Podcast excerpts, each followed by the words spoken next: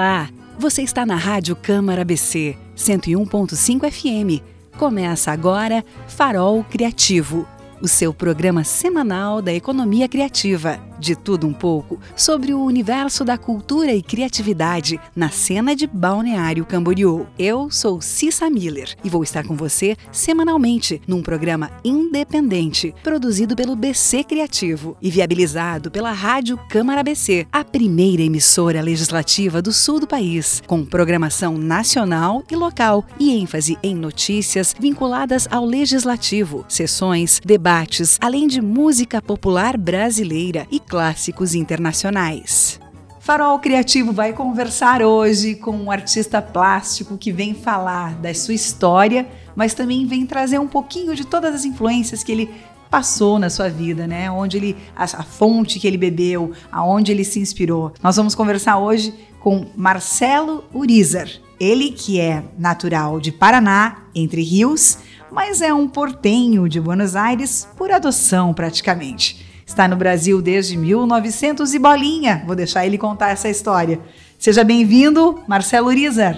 Tudo bem, muito obrigado aí pelo convite. Exatamente, eu sou da cidade de Paraná, Entre Rios, pero porteño por adopção e muito, muito, muito grato por ser lo que nós chamamos a cuenca del Río de la Plata, ¿eh? un, un espaço geográfico, geopolítico, cultural una ciudad formidable, eh, como es Buenos Aires, estoy hablando en español directo, mas eh, los porteños me adotaron cuando yo tenía 7 años.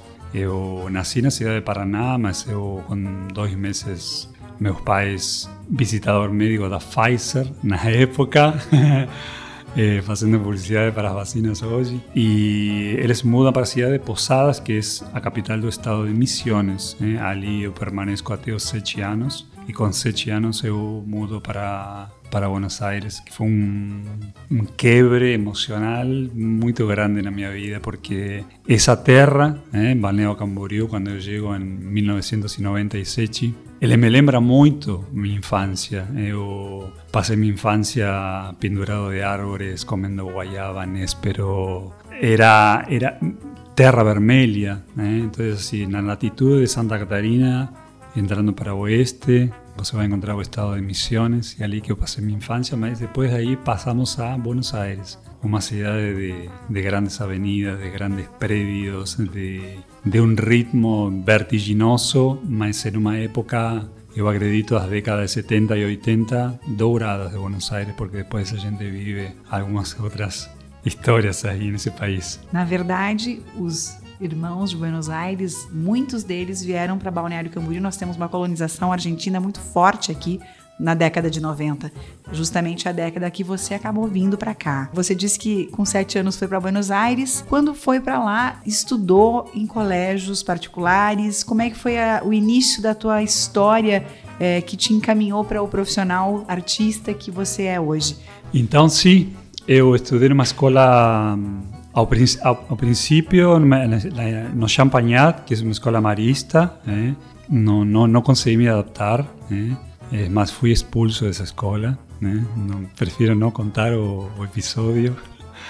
Mas eu no conseguía eh, rezar o painoso, eh, a verdad era esa. Y bueno, fui discriminado, era, era do interior, Quiero aclarar así que soy muy grato a Ciudad de Buenos Aires, los porteños, realmente, porque allí yo me formé en escuela, fiz faculdade, trabajé y, y, y viví hasta 1996. Mas o comienzo para mí fue, fue muy, muy marcante mesmo. Y de allí mi pai tenía un amigo de, de, de, vida toda, Héctor Norberto Guionet, un profesor, un maestro eh, con todas las letras, un ser humano increíble, que tiene llegado de, de, un, de un doctorado en la ciudad de París y tiene formado una escuela que dependía de Alianza Francesa ¿no? en ese momento. Y nada, mi papá se encontró con él en Buenos Aires y la fui yo a una escuela francesa pequeña en un petit hotel.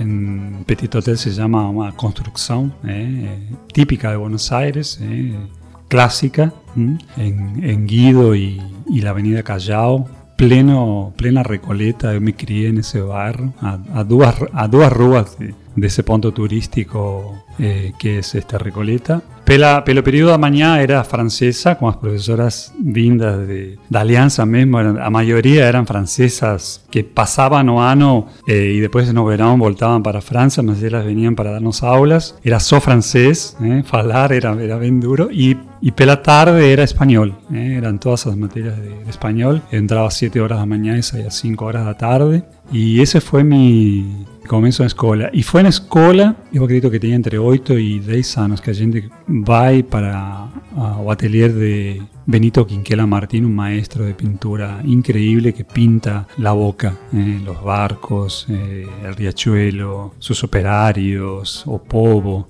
Y a mí me impresiona mucho. Aquella, aquella visita fue así muy marcante y bueno, a arte ela já vem, já vem numa cidade que, que respira arte, mas fundamentalmente yo acredito que respiraba mucha arte en esa, en esa década. ¿eh? Década dos años 70 estoy hablando, yo acredito que fue en, los años 73 o 74 que a gente visitó ese, ese atelier. Claramente después en Argentina tenemos un proceso como teve Brasil con la dictadura desde 76 hasta 83 que volta a democracia, mas ainda con, con ese proceso de, de, dictadura, Buenos Aires competía con San Pablo en ese momento por, por ser la capital cultural de, de Latinoamérica. Você sai de Buenos Aires eh, em 1997 e por que escolheu Balneário Camboriú? O que me trouxe aqui foram meus pais. Eh? Eles, eles já tinham vindo em 96 a, a Balneário Camboriú. Eles trabalharam com empresa com turismo durante, durante décadas. Eh, construyeron un imperio realmente en Argentina y en un determinado momento ellos decidieron estar en Brasil, eh, en, en, balneario. Y en una de las visitas fueron dos, en 96, en noviembre de 96 y en julio de 97. Yo vine para, para ficar unos meses con ellos y resolví ficar eh, en esa tierra. Ella me, me trouxe eh, muchas cosas de mi infancia. Eh. Claramente estoy hablando de un balneario que ya no es. Todo mundo acompañó esa evolución. Eh, más a tranquilidad de, de espacio. Yo, cuando yo lembro que moraba no bairro das Nações y muchas veces esquecía de trancar a porta y yo conversaba eso con mis amigos allá en Buenos Aires, los porteños, ellos no acreditaban que yo estaba hablando aquí. Le dicen, no, cara, usted está exagerando. O, por ejemplo, que iba de chinelos y zunga no Bradesco. y les decían, no, cara, no, no puede. claramente en ese momento no teníamos internet, no había celulares con fotografías, más dialogaba con ellos y la gente vivía una realidad completamente diferente do que yo eh, vivía hasta ese año de 96 en Buenos Aires, donde muchas veces eh, se colocaba un terno, no para ir a una fiesta de casamiento, sino para, para una reunión de trabajo, mismo para, para trabajar. Entonces son costumbres, que, paradigmas que yo quebré en un determinado momento de mi vida. No fue fácil, como no fue fácil aquella mudanza de, Posadas para, para Buenos Aires aos sete anos, mas muito, muito, muito grato de tudo isso que, que hoje vivo. Você fala da quebra de paradigmas, né? Ou que seja esse ar cosmopolita que Buenos Aires tem, né? Que é uma cidade fantástica, muito rica, cheia de cultura, mas também cheia de contrastes. Né? A gente vê, você fala da Recoleta, mas tem La Boca, quer dizer, tem muitos contrastes em Buenos Aires. E o que que você, quando vem para o Brasil, é, se identificou? Eu tenho que lembrar meu falecido pai em 2019 e falar o seguinte Meus pais, nos comienzos de su vida, les tienen un vivero en esa ciudad de Posadas y ellos compraban plantas de Brasil. Y mi papá me llevaba a un, un lugar para él recibir aquellas plantas. Y yo confieso que con 4 o 5 años yo tenía un deseo de conocer Brasil. Mi papá, él, él contaba toda mi historia y, y me mostraba aquellas plantas. Yo veía crecer aquellas plantas eh, en aquel vivero y yo ya soñaba con un día conocer Brasil. Entonces, Brasil está eh, en mi vida desde esa época. Y un poco después también, porque yo me lembro con 9, 10 años ir para Ezeiza, o aeropuerto de Ezeiza, que eran aeropuertos las vías internacionales de Buenos Aires, y abanar con un, con un lenzo branco, pai, que era, eram janelinhas lá no avião que estava saindo, e meu pai vindo para Brasil para fazer negócios eh, com brasileiros em relação ao turismo nessa época. E bueno, nada, eh, Brasil sempre esteve, sem, sempre esteve, inclusive tem uma en ese querer vir a Brasil, tengo uma agenda que guardo até hoje de 1980, com uma, com uma borboleta da Embratur naquele momento, que diz assim, venha conhecer Brasil, com uns desenhos extraordinários, bueno, que era parte de, de um collage que eu tinha na porta do meu quarto, no apartamento dos meus pais. E, Brasil sempre foi foi um país que a gente se mediu porque pratiquei natação eh, desde, desde los 5 o 6 años hasta los 25 fui parte de la selección argentina. Entonces Brasil era, era, era un rival, mas era, era una profunda admiración. Eh. Inclusive eu tive a boa sorte de participar de un campeonato brasilero que pela primera vez en la historia o Brasil, la Confederación Brasilera de Natación, la época 1979, abrió oportunidad de que times argentinos competiesen en eh, los campeonatos brasileños. Entonces, son muchas... Yo creo que Brasil siempre, siempre estuvo en mi vida muito, muito perto. Recordar é viver, né, Marcelo? Muito legal. Artista, né? Marcelo Uriza artista plástico, Desde quando? Desde que minuto você se reconhece? Que momento foi esse? Em realidade, artista sempre. Pai era bebia vinho, né? Como, como todo argentino. As rolhas e os palitinhos, me lembro que eram, eram, este, elementos que eu escolhia para formar exércitos e criar coisas já com, com 4 ou 5 anos. Eu acredito que as, as aulas de arte sempre me chamaram muito a atenção em toda a escola desde el comienzo, con 11 o 12 años, 13 por ahí en esa época. Yo gané más canetas Rotring eh, en la época de, de tinta nanquín. Y yo comencé a, a imitar este, un, a Roger Dean, que es un, un diseñista inglés, que era quien hacía las capas del conjunto de rock Yes, eh, que a mí me que gustaba mucho. Y yo comienzo a diseñar eso las capas de todos los compañeros de escuela. Era un, un, diseño cada dos, tres días. O sea, era todos los años era diseñar y me lembro de, de elevar este... Uriza, pare de diseñar, presta atención a aula porque porque el diseño era mucho, era una cosa así, que era, estaba muy, muy presente en mi vida ya desde esa época. Yo faço facultad de arquitectura desde 83 a 89, só que arquitectura era otra cosa. Claramente yo tenía, un, tenía una un lado muy voltado para creatividad, para, para scores ainda hoje, mas eh, es algo más técnico. Inclusive hay un, hay un quiebre en mi historia como, como artista donde, donde da para ver que tengo cosas mucho más eh, de líneas, de geometrías, o, y hay algo mucho más orgánico que nace o artista y que creo que es la década de 90, en 92, cuando yo tomo aulas de diseño con Hermenegildo Sabat, que es un caricaturista fenomenal, él ya es fallecido en, 2018, mas durante dos o tres décadas, uruguayo él, trabajó para el jornal Clarín, entonces a primera folia del jornal Clarín tenía una caricatura política inclusive eh, de Hermenegildo Sabat y tuve la suerte de tomar aulas durante tres años con él, mas allí yo acredito que surge o artista en Marcelo, en, esa, en ese año de, de 91 a 92, que yo comienzo a tomar aulas con él. Inclusive yo modifico mi asignatura, mi asignatura M Urizar era como con paletiños así rectos, ¿eh? no comienzo, ven parecía un proyecto de arquitectura, mas después se volvió orgánico. Y se volvió orgánico con esas aulas que yo tomé con, con Hermenegildo, que realmente era un maestro. Y me fez sentir un maestro com o trato que ele teve comigo. Ou seja, você, você percebe quando está diante de um maestro, quando essa pessoa te faz sentir humano em primeiro lugar e te dá votos de, de futuro, de, de você consegue, de você pode. Lembro dos cosas de Hermenegildo y las quiero contar. Una, él me llamaba de maestro cuando yo llegaba a las aulas. Imagino un cara que estaba queriendo llegar lá para aprender a diseñar, nervoso, pensando que cara iba a te mandar embora porque era era, era cara realmente de diseños. Y a otra, un día que el secretario de él, Miguel Ángelo, él llega para mí y me dice, Hermenegildo, él tiene él, él, além de, de, artista plástico, él era clarinetista, era músico y tocaba en un conjunto de jazz en Buenos Aires, muy bom, por sinal. Y él tenía un atelier en un predio, en, en un, un último andar. Y llega Miguel Ángelo y dice, Hermenegildo, Menchi, como llamaban ele, ele quer que você veja um quadro que ele está pintando. E eu olhei para o cara e disse, oh, Menchi, ele quer que eu... Sim, sim, ele está pintando um quadro e ele quer que você vá lá e dê um...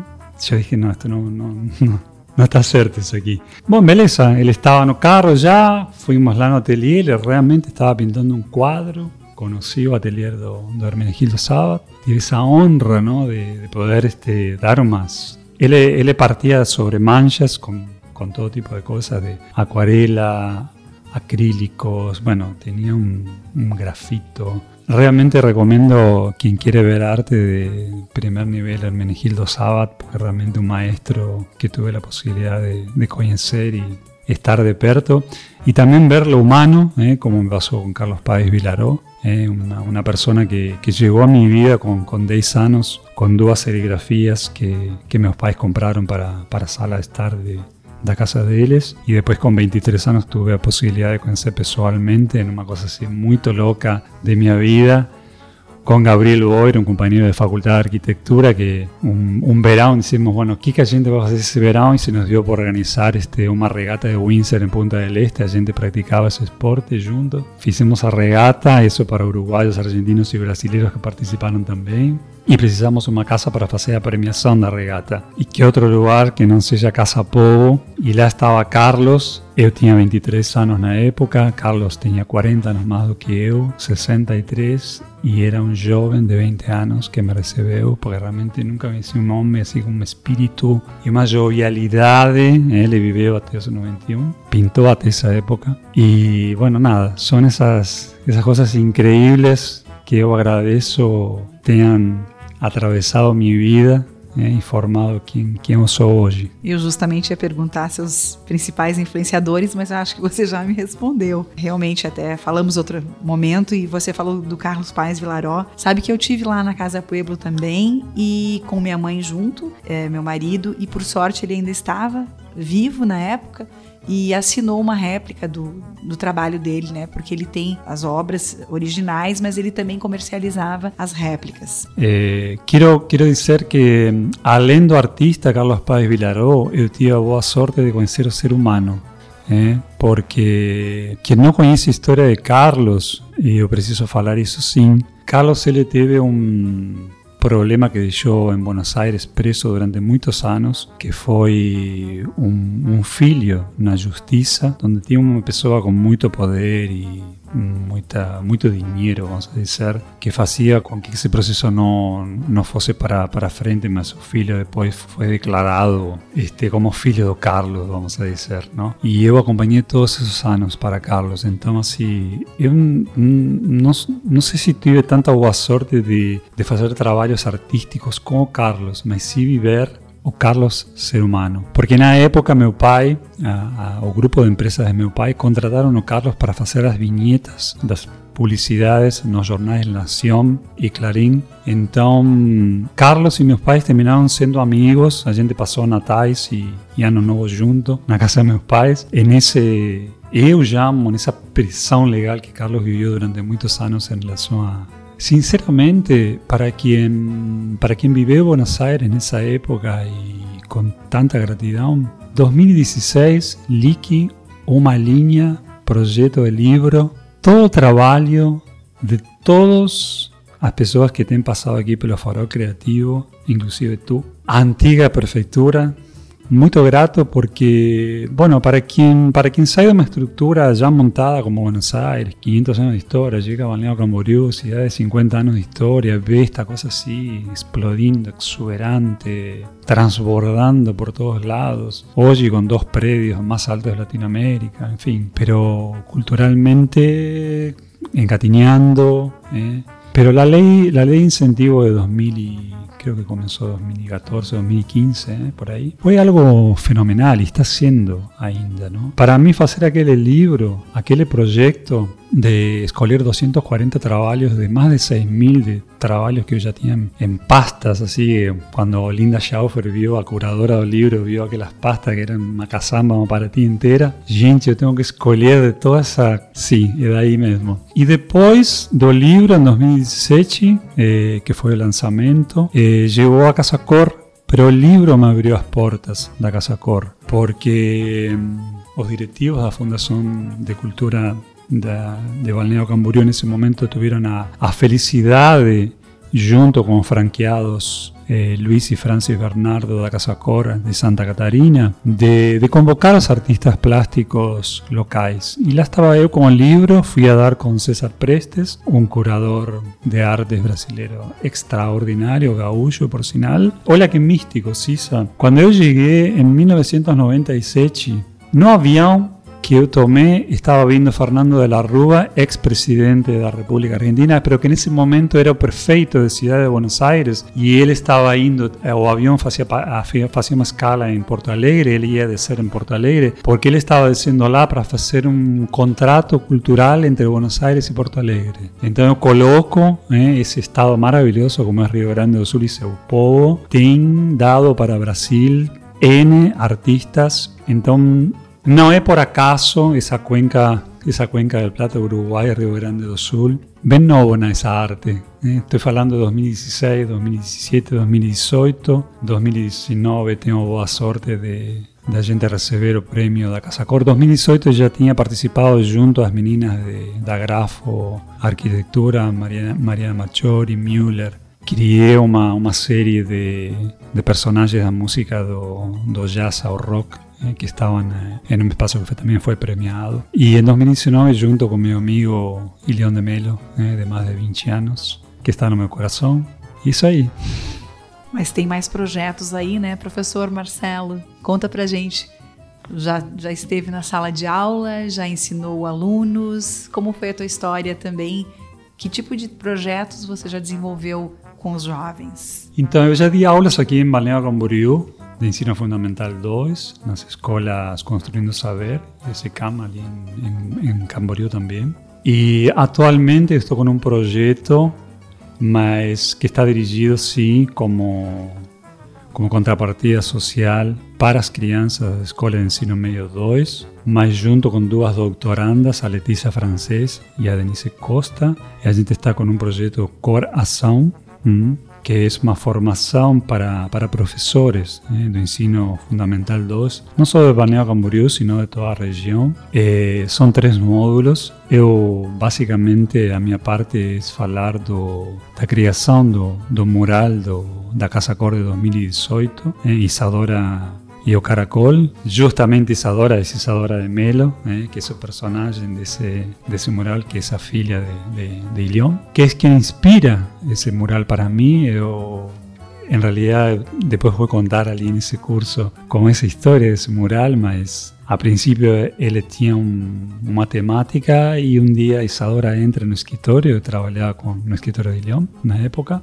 y entró Isadora, yo olhei para ella, ella olhou para mí y dije, gente, eu vou fazer um desenho desta menina. Esse, esse mural vai, vai ser parte desse curso que, que também é um benefício, é uma contemplação da, da Lei de Incentivo de 2021, felizmente, eh, que va a acontecer ahora en los meses de septiembre y octubre, más que tiene como contrapartida una pintura mural en una escuela municipal junto con los profesores y con Marcelo y con los alumnos de Ensino Fundamental 2. Falando um pouquinho da arte urbana, né, da pintura de murais, quero que você também conte pra gente como é que foi a oportunidade que a EMASA te chamou recentemente pela Lei Aldir Blanc, se eu não me engano, né, para que você pudesse então transformar um pouco dos tapumes aí da EMASA com a tua arte. Então, assim, o, a Lei da Aldir Blanc em 2020 foi uma luz para, para, para muitos artistas e eu sou um deles. E, em realidade, a pintura mural da EMASA eh, eu preciso agradecer muito à Fundação de Cultura, sim, a Lilian Martins, e também a Murilo Trevisol. Eh? Murilo Trevisol, que é o criador, o gestor da Open State Gallery, que está transformando alguns becos aí da, da cidade, o beco do Brooklyn, fenomenalmente, com artistas assim de primeira linha. Bom, eu tive a boa sorte, naquele momento, de apresentar o proyecto, el proyecto fue aprobado. Yo estoy con un proyecto con la Open y con Murilo y un pessoal ali, pero para, para los gaullos, para Río Grande do Sul, para ese segundo semestre. Eso ya está protocolado en la Secretaría de Cultura de Río Grande do Sul, la gente está nos, nos, nos final, no finalmente eh, para ese segundo semestre. Y muy feliz, eh, muy feliz de que tenga sido ese mural, ese muro de masa en esa avenida Nova, y recién recentemente inaugurada Pelo Perfecto, en esa sociedad que no para de se transformar, que gustaría que tuviese otras transformaciones también, eh, como uso de bicicletas, de más sendas, de más plazas y todo más, más a gente va a conseguir eso ahí a los pocos. E também de muita mais arte, né? porque não deixa de ser este roteiros, né? pontos, aquele mural, inclusive a Fundação de Cultura teve e o paisagismo da prefeitura teve a felicidade de, de botar uma grama, eu dei a ideia de, de eles botarem luzes, eh, postes de luzes, cadeiras para as pessoas lerem, enfim, dá para transformar isso em um ponto de até fotográfico, por que não?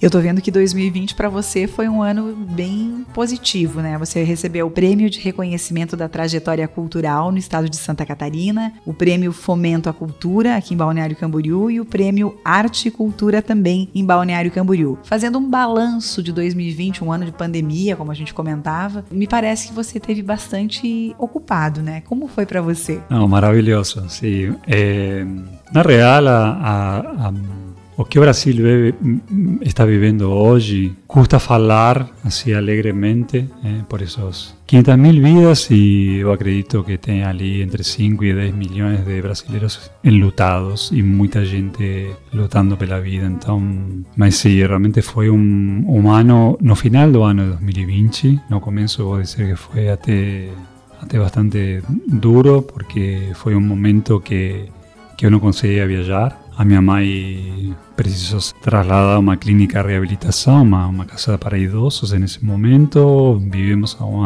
algumas umas questões aí familiares punkis, em eu e meus irmãos, primos e tios, ali nessa cidade natal de Paraná, que é onde ela mora hoje. Felizmente está bem, mas sim, final de final de 2020 foi foi muito feliz. Por incrível que pareça, surgiram projetos eu parabenizo a todas as pessoas que, que se envolveram com a lei da Jardim Blanc. Não posso deixar de nomear a Via Matar, Via, esse coração para você aqui. Estamos na rádio, mas estou fazendo sinal aqui na frente da CISA. Todas as pessoas assim que lutam pela cultura de, dessa cidade e desse estado. E, e nós, produtores culturais, artistas, a gente não vai se rendir, a gente vai continuar. Arte salva, como disse um curitibano, Rodrigo, isso aí para você. A arte transforma. Arte transformou minha vida, sim. E eu quero contar este, uma experiência que já contei para os professores quando lancei o livro. O livro ele tem o, prim, o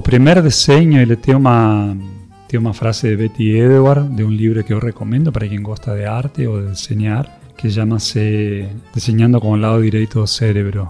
E a Betty Edward disse: quem tem a, a propriedade de escrever seu nome de fazer um rabisco em uma folha, ela, ele já tem um elemento essencial da arte, que é a linha. Por isso o livro uma mas uma linha em realidade para mim é porque eu desenho com uma linha, eu coloco o lápis na folha e eu vou indo e não paro.